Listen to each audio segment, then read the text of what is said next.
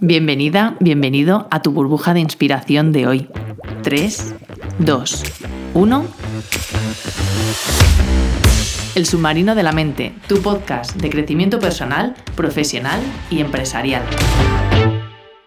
¿Te ha pasado alguna vez el que has dicho algo a alguien que tienes la sensación de haberlo dejado perfectamente claro, pero luego la realidad es que la otra persona ha entendido algo diferente? O a lo mejor incluso lo confrontas y dices, bueno, es que mm, esto es lo que había explicado y la otra persona lo que te devuelve que ha entendido realmente es que es algo completamente diferente.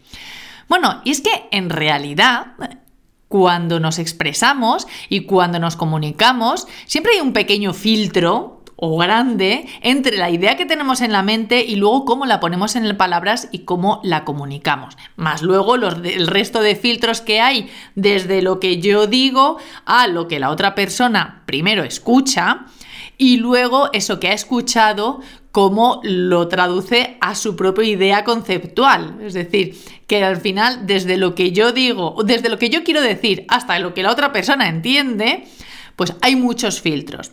En programación neurolingüística se dice que el significado de la comunicación es el resultado que origina.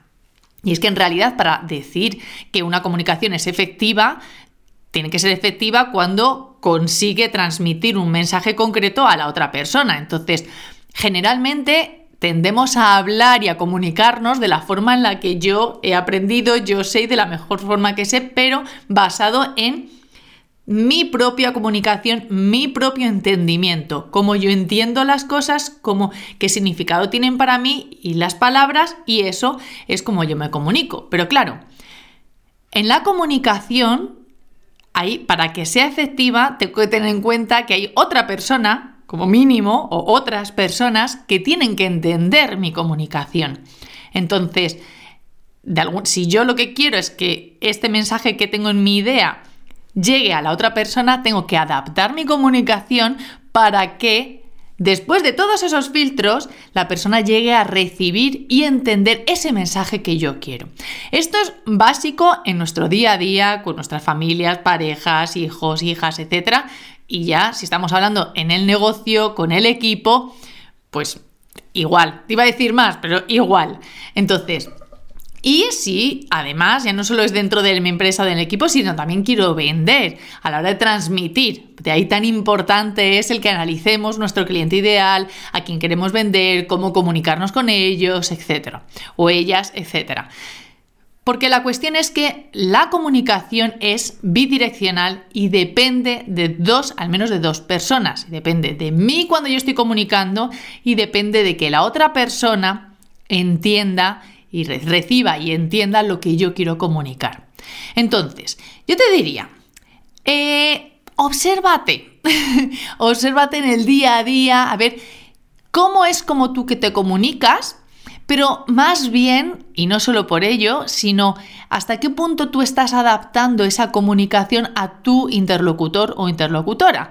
Habrá personas, esto lo tenemos muy claro cuando hablamos, por ejemplo, con, eh, niños o niñas pequeños, eh, y cuando cambiamos a lo mejor a personas que no hablan nuestro idioma, tendemos a hacer esos cambios y esas adaptaciones cuando sentimos que hay mucha diferencia entre mi interlocutor, interlocutora y yo de edad, idioma, etc. Sin embargo, esa adaptación necesitaríamos hacerla con cada persona con la que nos comunicamos, porque en realidad el entendimiento que cada persona tenemos de determinadas ideas, conceptos, palabras, es diferente. Entonces, mm, obviamente es muy difícil saber qué es lo que la persona va a entender de lo que yo digo cuando yo tengo claro lo que he expresado. Entonces, quizás lo que necesitamos hacer es, es calibrar cuál es ese entendimiento con esa otra persona y ver y empezar quizás incluso a preguntar qué es lo que la otra persona ha entendido, qué es lo que va a hacer, sobre todo si estoy esperando que una persona de mi equipo o que mi equipo lleve a cabo determinadas una determinada tarea o que eh, tenga claro que la prioridad es X, etcétera. Bueno, al final qué es lo que esa persona o ese equipo ha entendido y qué es lo que va a, poner en práctica. Porque volvemos a lo mismo, en, en programación neurolingüística se dice que la comunicación el, el significado de la comunicación es la respuesta que origina. Entonces, la única forma en la que yo me puedo, de alguna forma, mm, asegurar hasta cierto punto de que, de que mi comunicación está siendo efectiva y que realmente lo estoy dejando todo claro, es cuando compruebo cuál va a ser ese resultado de mi comunicación. Bueno, qué es lo que van a hacer, qué es lo que ha entendido la persona. Entonces, como te decía, yo te animo, obsérvate eh, en esas comunicaciones, en las conversaciones que tenemos en el día a día, bueno, ¿Cómo es esa comunicación? ¿Y realmente esa comunicación está siendo efectiva? Es decir, la persona está entendiendo ese mensaje que tú quieres transmitir o simplemente lo parece. Gracias por estar aquí. Y como siempre recuerda, la vida es la suma de todas tus decisiones, que bien dijera Albert Camus. ¿Qué vas a hacer hoy?